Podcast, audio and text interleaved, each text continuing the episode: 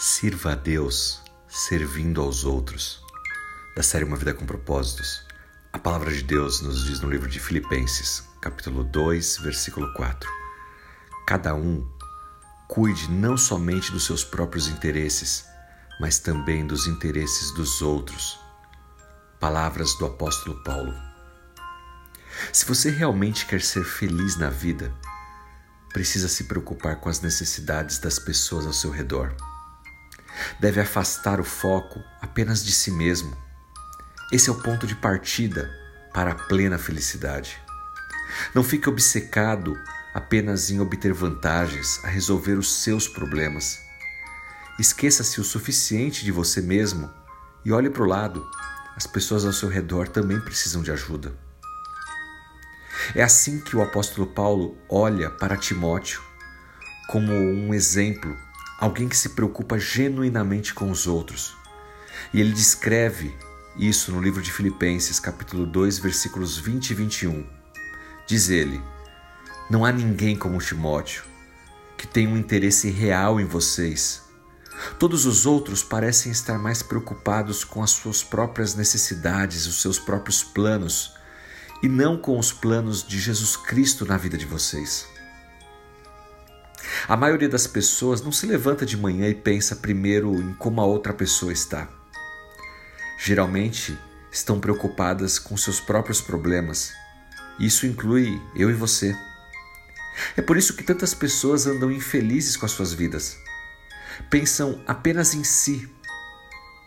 Se você quer ser uma pessoa, assim como Timóteo, altruísta, pense nos outros, mude seu foco Colocar seu foco nos outros não é uma coisa que vem naturalmente.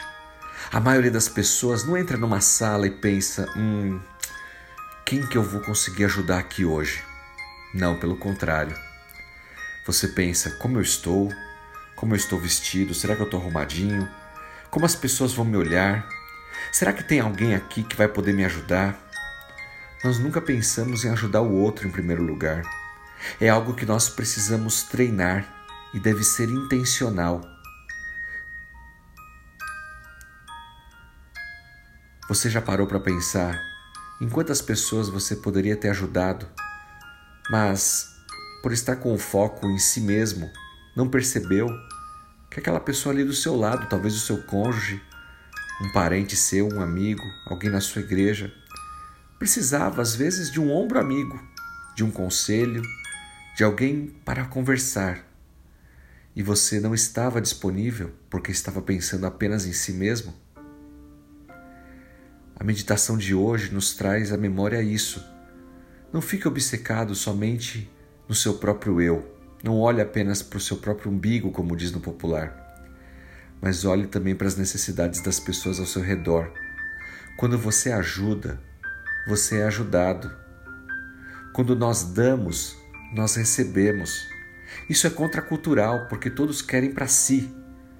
Mas a palavra de Deus nos exorta a primeiro nos doar, e assim nós seremos abençoados.